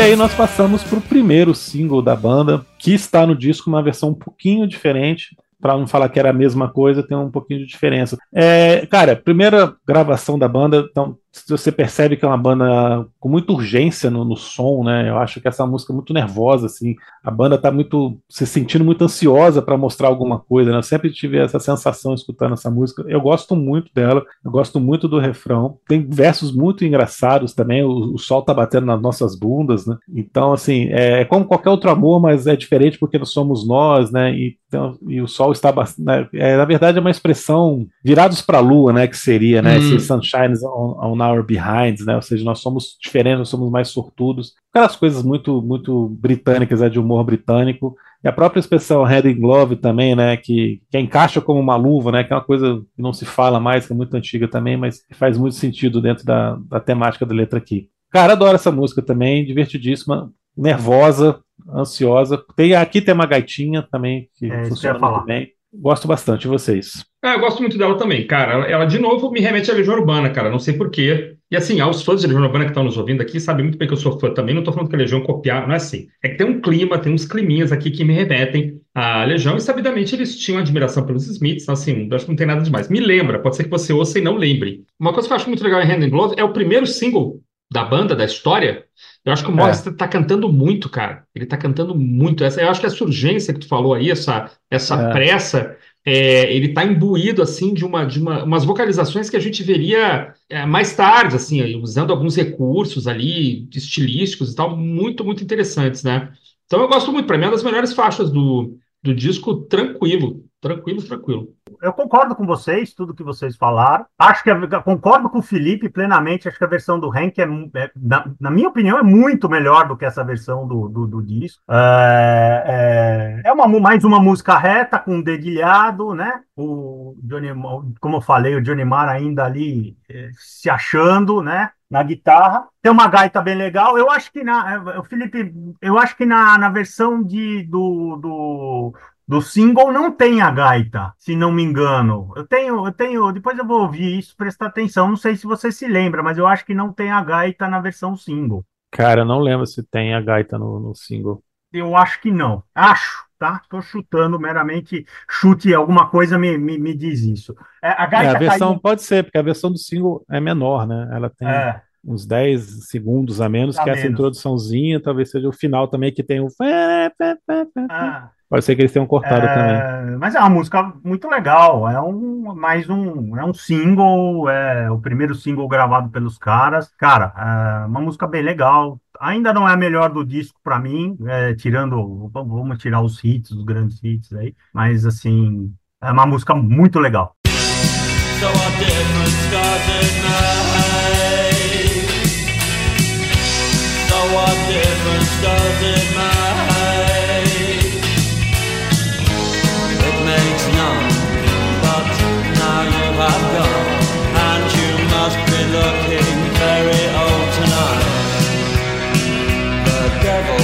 find work idle hands to do.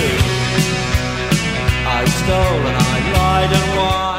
Então agora vamos para What Difference Does It Make? Que é, pô, é uma puta de um hit, né? É uma puta música legal. Mais uma vez falando, vou, vou repetir é, o que eu falei em This Charming Man, né? é, um grande riff cruzando com o Morrissey cantando esplendorosamente, cara. Não, não, tem como não dar coisa boa. É simples assim, cara. É, Johnny Marr ali mandando muito bem. também com um final bem legal, mas ele muda um pouco a harmonia no final. Ele, ele coloca uma segunda guitarra, entra uma segunda guitarra ali, provavelmente um overdub ali. É, provavelmente não, com certeza um overdub ali, bem legal. Na minha opinião, gosto mais de, de Charming Man, falando dos hits, basicamente, do disco. Mas eu, puta, gosto pra caramba dessa música, claro. Não tem como não gostar, né? É, é o que eu te falei. São dois gênios se encontrando ali e fazendo o que tem que fazer. É... E, e colaborando ainda, né, Marco? Colaborando, é. né? Na, na expressão é. máxima da palavra, né? É. Colabora ainda, né? É. Isso aí. Eu adoro, cara. Para mim, se não existisse, se a gente considerar esse Charme Man fora do disco, do original, né? Sei lá, ela seria a melhor, cara. Refrão forte, riff forte, bateria pô, abusando aí dos pratos até, né? Acho que a, deve ser a faixa que mais tem prato no disco, né? O baterista descobre que existem pratos, né? E começa a usá-los com, ah, tem isso aqui, eu posso usar também, né? Parece que ele descobre. Eu gosto cara, me lembra um pouco, de novo, a atmosfera, né? Me lembrou Pretenders, a gente andou ouvindo muito Pretenders esses dias para fazer aí um, um programa anterior, é, e me lembrou demais, assim, essa, essa, essa atmosfera dos Pretenders, né? É um rockão, né, cara? Já é um pouco diferente aí do, do, do, clima do resto do disco.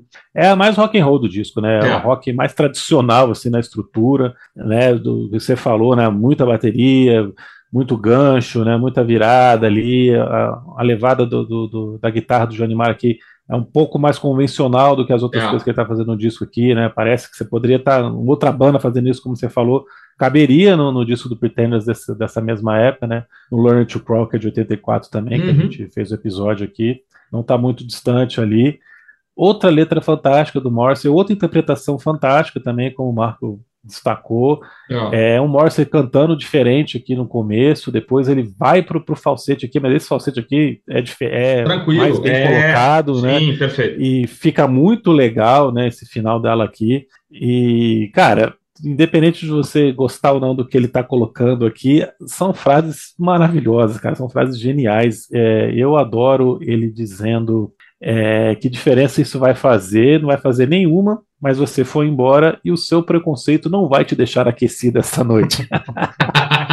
Isso é maravilhoso, isso é cara. Isso, isso, é maravilhoso. Eu sempre me diverti muito com essa música. Assim, cara, eu, eu escutando isso adolescente é uma coisa, né? Essa música também está no, no House of Hollow, então eu já conhecia já há mais tempo antes de ouvir o disco. É uma coisa que abre a sua cabeça. Você começa a parar e pensar assim, pô, mas o que, que ele está falando, né? Com quem que ele está falando? É, né? verdade. de preconceito e tal. Tudo bem, muitas dessas coisas, dessas figuras de linguagem do Morse, serve também para pessoas desajustadas em outros sentidos, não dos que se sentem desajustadas pela sua orientação sexual, mas são, se sentem ah, desajustadas pela sua aparência, né, pela sua timidez, ou porque as outras pessoas Perfeito. fazem com que elas se sintam mal, né? Então, é, o Morrissey é um cara que conquistou muitos adolescentes que, que se sentiam desamparados e que tem nele uma figura tão importante por conta disso, né? É uma, é uma, uma lírica que consegue abraçar muito essas pessoas, né? Uhum. E, e, funciona bem demais, né? Então é claro que para qualquer tipo de pessoa que, que era rejeitada, é, uma letra dessa é muito legal de tá, poder estar tá lendo aqui, né? Porque que é, você agora sabe a verdade sobre mim, você não quer mais saber de, de mim, né? Pode ser qualquer coisa, né? Se adequa a várias situações, né, Felipe? Mesmo, mesmo em relacionamentos é, heterossexuais, né? Se você tirar é, sim, claro, sim, exatamente. Claro, os pronomes he, she e tal cabem em qualquer, né? Em qualquer exatamente. É. E olha que aqui ele está falando de primeira pessoa, né? Então realmente não tem uhum. mesmo, né? Pronomes aqui. Fica mais fácil, né, é, né? É, primeira e segunda pessoa só, né? Cara, música maravilhosa, sempre foi uma das minhas preferidas, funciona bem demais e eu, eu tô com vocês aí, cara. Tá, Aliás, essa sequência do lado B aqui, a gente colocando de Starman Man na abertura, Still Will, Hand in Glove e What Difference Does It Make, é maravilhosa, né, cara? Matadora, Quatro né? faixas empolgantes, energéticas. Você tá conquistado aqui. Você pode até ter achado o lado A mais esquisito, cara, mas esse lado B aqui você tá empolgado, tenho certeza. É verdade. E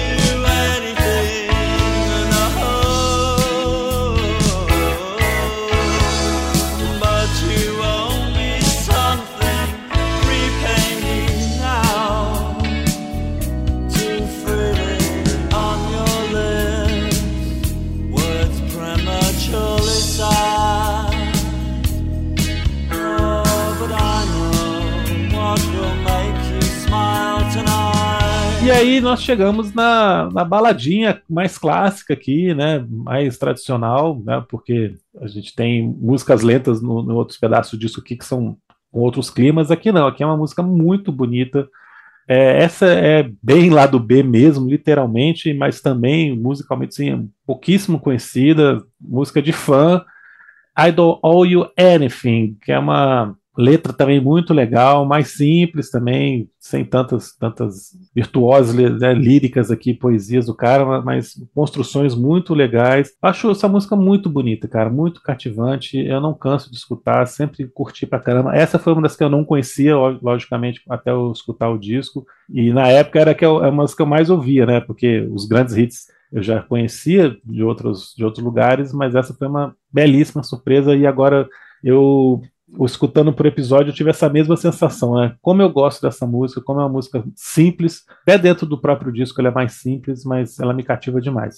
Uma coisa legal de I Don't Owe You Anything é que ela, ela joga meio para um, um, uns anos 60, assim, né? Um climão meio meio anos 60, meio soul, assim, tem um pouco de. Boa. Né? E isso é muito interessante porque ela se afasta demais, eu acho, das demais músicas do disco como um todo, mas quando uma banda faz isso, ela tem que mostrar a identidade, né? Então, assim, você está fazendo uma balada nos 60, eu, é, pelo menos ela soa assim para mim, mas você já identifica, não, mas é o Morrissey, isso é os Smiths, ou é o Morrissey solo, embora tenha um, um clima retrô, é, e tem uns barulhinhos muito legais de novo aí do, do Polka Rock, né? Mas ela mostra assim, ó, você já pode chegar numa faixa dessas, porque você que está ouvindo com atenção, você que já virou fã, você já entendeu é, o que, qual é a identidade musical dos Smiths. Então, acho muito bacana quando uma banda faz isso. A gente falou sobre isso também no episódio dos Pretenders, que é uma. É um, é, tem lá um baladão década de 60, lá, meio, meio, meio. Mas é a Chrissy Hind cantando, você reconhece a voz dela e tal. Então, I Don't Owe Anything, acho que é um belo teste, assim, para a banda. É, você consegue soar como The Smiths, mesmo tocando um troço tão diferente do que do resto do disco, né? E eles conseguem. Então, uma bela faixa, acho que uma da, né, de novo, claro, é um lado B, a gente vai ouvir só quando ouve o disco mesmo, mas é uma, uma bela, uma bela música. É, você concorda, Marco? Eu concordo, gosto da música, não acho excepcional, não é a música que mais me, é, que eu gosto mais, ou média. Uh, Agora, façam o seguinte exercício: ouçam ela e tentem excluir o vocal. Mais uma vez, isso prova o que eu falei o disco inteiro. Então, façam o seguinte exercício: uh, ouçam ela e tentem excluir o vocal do Morris. É uma música de baile, anos 60. É isso aí. Uhum. Nada mais que. Não, não, não, não, eu acho que musicalmente ela não vou falar que ela é pobre porque ela não é pobre, mas eu, eu diria para você que ela não tem nada demais, absolutamente nada demais, tá? Quem dá o tom da música é o Morris. Façam esse exercício, eu não estou brincando porque eu fiz. Não. Eu ouvi, eu, comecei ouvindo ela e comecei a prestar, prestar mais atenção na parte, é, na parte é, dos instrumentos da música, e ela é basicamente uma música de baile. Uhum. Aí quando você ouve o Morrissey cantando aí, aí é que vem a diferença. Então acho uma música legal, não acho maravilhosa, é, mas eu, eu, eu gosto da música, mas mais uma vez, aqui o Morrissey está muito acima dos outros tá? Principalmente nessa música, essa música é um muito bom exemplo disso, tá? Mas é, música, música. música. de baile, música de baile, gostei. Tô é, é só com, com, a levada aqui. Deixa eu só fazer um, um adendo aqui ao que eu coloquei, só para falar do último verso, que eu gosto muito dessa música. Uhum. A vida nunca é gentil, mas eu sei o que vai fazer você sorrir essa noite, né? É um jeito muito bonito de terminar, né? Alguém é. que está se declarando para outra pessoa dizer isso, né? Você tá triste, a vida não é gentil, mas eu sei que é deixar você se sentindo melhor essa noite. É muito legal, né? Ah, muito legal, muito legal. É, é... Ainda que não seja verdade, né? Ainda que ele não é. pratique o que ele está cantando, a gente nunca sabe. É, aí, Marco, a próxima, você vai, vai, vai em Suffer Little Children também e a gente encerra em seguidinha o faixa a faixa. Over the moon, take me to the moon, dig a shallow grave and I'll lay me down. Over the moor. Take me to the moor. Dig a shallow grave and I'll lay me down. Leslie Ann and your pretty white beads. Oh, John, you'll never be a man. And you'll never see your. Cara, amo essa música. Ama, sem dúvida nenhuma, a letra mais pesada do disco. Tá? Porque ela fala dos assassinatos acontecidos 20 anos antes, né? Que é os assassinatos de Morse Murders, né? É, assassinatos do assassinatos do pântano em Manchester mesmo. Ele dá nome das crianças, ele, ele escreve muito direto, a letra é extremamente direta, extremamente direta. E cara, é de arrepiar assim, que ele fala. Se vocês tiverem a letra aí, dá uma olhada, que é eu, eu gosto muito, de verdade, gosto muito dessa música. Cara, e mais uma vez, Morrissey mandando muito bem e dando o tom da música, né? Dando, dando o tom do que ela, o que ela é, fazendo as melodias de voz do jeito dele, com os falsetes, da maneira dele. Puta, acho muito legal essa música, gosto muito dela mesmo. Para mim, tirando os hits aqui, é a minha predileta do disco, talvez, aqui nesse, nesse, nesse disco especificamente, cara. Gosto pra caramba dessa música. É, tem uma letra tristíssima, né? Uma letra, assim, como você falou, ele nomina, ele faz, faz menção direta a esses, a esses crimes, a essas crianças, e a forma como ele fala de cada uma delas, quando você sabe, você coloca em contexto, é absolutamente depressivo, né, cara? E a música, ela tem uma coisa interessante também, que é de estrutura, né? Ela, ela, ela ameaça é, ficar alegre em alguns momentos, mas aí ela, ela puxa para baixo, né? Tem uma troca de, acho que de acorde maior para menor, eu acho que é uma solução harmônica muito interessante, né, cara? Então, é, dá a impressão que você tem uma criança que está se divertindo, mas de repente ela, é, nessa troca de acorde, parece que é um, um, momento de um sequestro, um momento do, enfim, do, do, do ato de violência, enfim, é um, é um horror, né, cara? É, é, Agora, muita coragem, né? Uma banda no seu primeiro disco, né? É, compor uma letra sobre isso e falar sobre esse tema tão complicado, né? morte, morte de crianças e de forma violenta, quer dizer, é, e aí ele cobra um pouco da própria cidade, né? Ele fala um pouco mal de Manchester, não sei se atacando de alguma forma o poder público. Eu não sei se esses crimes demoraram para ser resolvidos, eu não, não, não li a respeito. É, a música termina em fade out, que certamente é uma coisa calculada também para ficar ainda mais angustiante, né? Então é assim como a banda começa o disco de uma forma ousada, ela também termina de forma ousada e, cara, assim, no mínimo aqui a banda, bom, se a gente não gravar nunca mais nada nesta vida, pelo menos a gente deu o recado que a gente queria e fez o disco do jeito que a gente queria. Então é isso, é, é uma música complicada, não, não dá para levar na brincadeira, não dá, né, não dá para falar nada, mas interessante como eles constroem uma música triste em cima de um tema triste. Então a coerência aqui é total, né, Felipe? O que, que você acha?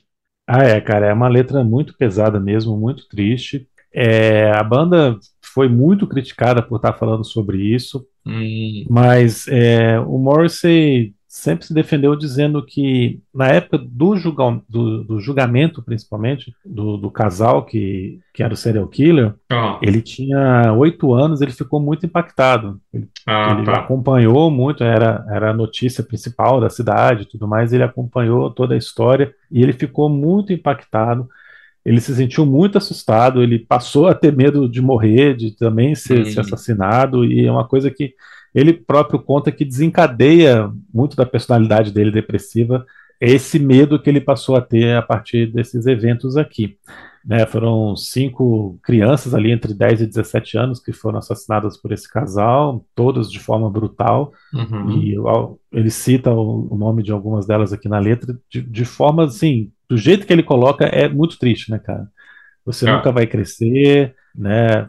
É, ele fala da menina também, é, o seu belo cabeça, belo colar que ela está usando, o belo colar de, de, de pérolas brancas, né, de miçangas brancas, uma coisa assim. É, então ele fala da, da, da mulher, né, que é a Hindley, né, a Hindley tá falando que também está participando dos crimes, também que é uma coisa assustadora. Uhum. E ele começa falando em primeira pessoa, né? Cave uma cova rasa e me deitarei nela, né? E me coloque lá. Então, assim, cara, a letra inteira é extremamente depressiva, extremamente pesada. É uma escolha realmente de, de uma banda que foi muito corajosa e, e muito fora da curva, né? O que, que ela tinha que colocar uma letra sobre esse tema no disco de estreia dessa maneira, né?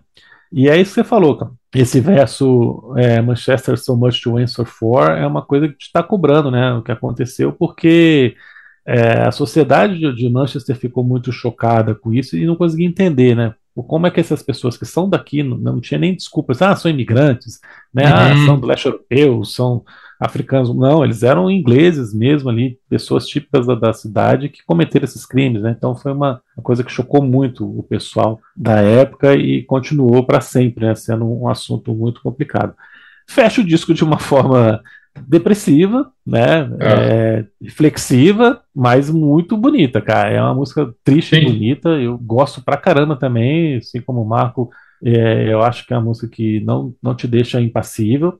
Você vai ouvir isso aqui, vai se arrepiar, você pode até odiar e nunca mais querer, querer colocar de novo, mas você não vai ficar impassível para o clima que é colocado aqui, que é criado aqui, mesmo Independente da letra, até, né? Fazer só uma brincadeira, mas se você quiser, pode cortar. Se você ficar impassível, melhor procurar ajuda, porque é um mínimo acho, de sentimento, o mínimo de, ali, né? de... É só fazer uma observação. Eu acho que é uma, uma das poucas letras do Morrissey que ele não fala dele. É uma das poucas. Nesse é. disco, acho que é um. Mas aí, Marcão, mas esse ele, tá, ele pode estar tá se colocando, eh, por conta, por conta desse trauma, ele está se colocando, às vezes, no lugar ali de. Sim. Né? É, mas não, não é algo é. que aconteceu com ele, mas que ele tem, teve medo que acontecesse, provavelmente, né? Talvez. É, é. mas mesmo assim, é, mas mesmo assim é uma coisa mais mais externa, né? É, é claro, mais claro. externa, é, é, é, um, é um fato, né, que aconteceu, que é, que é público, inclusive. Uhum, né? uhum. Então, acho que ele não foi tão selfish, né? Ele uhum. não foi tão né, nessa letra assim. Eu acho, cara, eu gosto, realmente eu gosto muito dessa música, cara, bastante mesmo, de verdade. Muito bem. É, segundo lugar na Inglaterra, 45 na Europa, em geral ali. Só para treinar nossa capacidade de proferir números ordinais por extenso, centésimo quinquagésimo lugar, né? Só para treinar aí os ordinais, centésimo quinquagésimo lugar nos Estados Unidos. Eu acho que tem 100 mil cópias vendidas na Inglaterra, mas não sei quanto tempo levou isso para acontecer. Geralmente o Felipe tem essa informação, cara. Vendeu bem na época? Não, né? Certamente foi galgando é, posições aí com o tempo, né? O que, que, você, que, que você tem para falar aí, Felipe? Eu acho, eu acho que não, cara. Acho ah, é? é acho Porque ficou em segundo tinham... lugar? Primeiro ou segundo, né? É, segundo é. lugar na parada principal inglesa, né?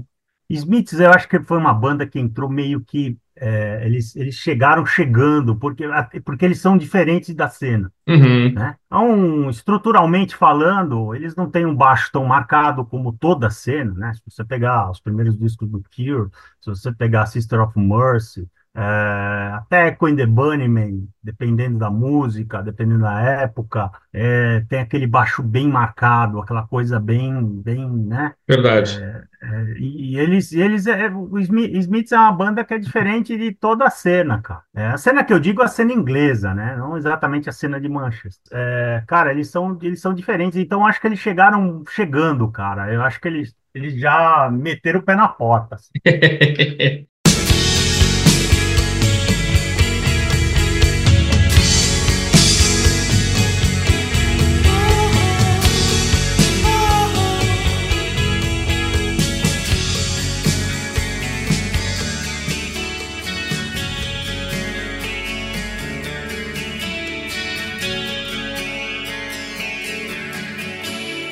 Bom, meus amigos, então é isso. Estivemos hoje falando sobre os 40 anos do disco de estreia da banda The Smiths, cuja audição, aliás, a audição da discografia, da larga discografia de quatro álbuns, a gente recomenda largamente. Se você curtir, corra atrás dos singles também, que tem muita coisa fora de disco, né? Como a gente falou no começo, tem coletâneas bem compreensivas, né, de singles, acho que pegando quase tudo, então vale muito a pena se enfronhar. Uma banda que não vai retornar, nunca retornou, os caras brigaram, tretaram, teve ação na justiça, né, um dos integrantes já falece, faleceu recentemente, não espere mãozinhas dadas e, e turnês de revival, não vai acontecer. Então, é ir atrás mesmo da, dessas gravações históricas, e claro, depois carreira solo, tem várias coisas aí que vocês podem é, escutar.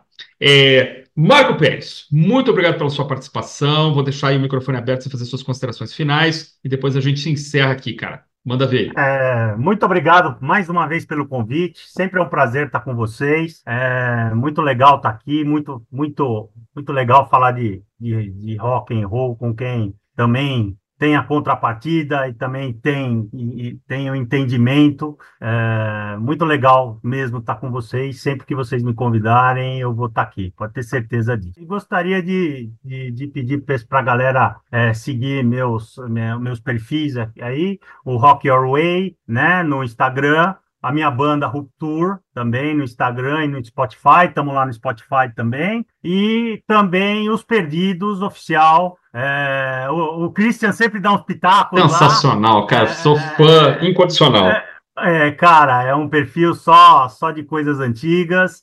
A gente lança desenhos, filmes, séries, é bem legal e estamos lá. Por favor, sigam quem se interessar.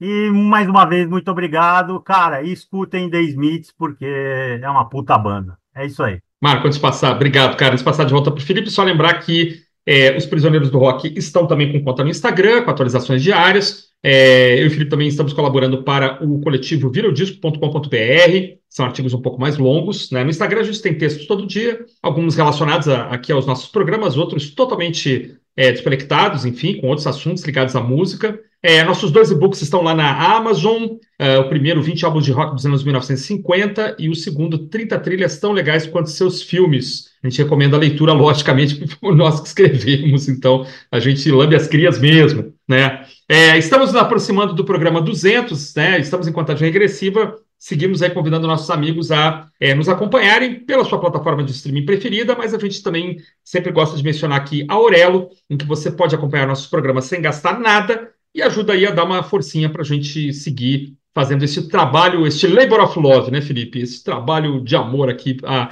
à boa música. É isso aí. Marco, muito obrigado, cara. Muito legal contar com, com a sua participação sempre. É, a gente espera poder ter você de volta aqui ao longo desse ano. E semana que vem nós estamos de volta com mais um episódio aqui do Prisioneiros do Rock.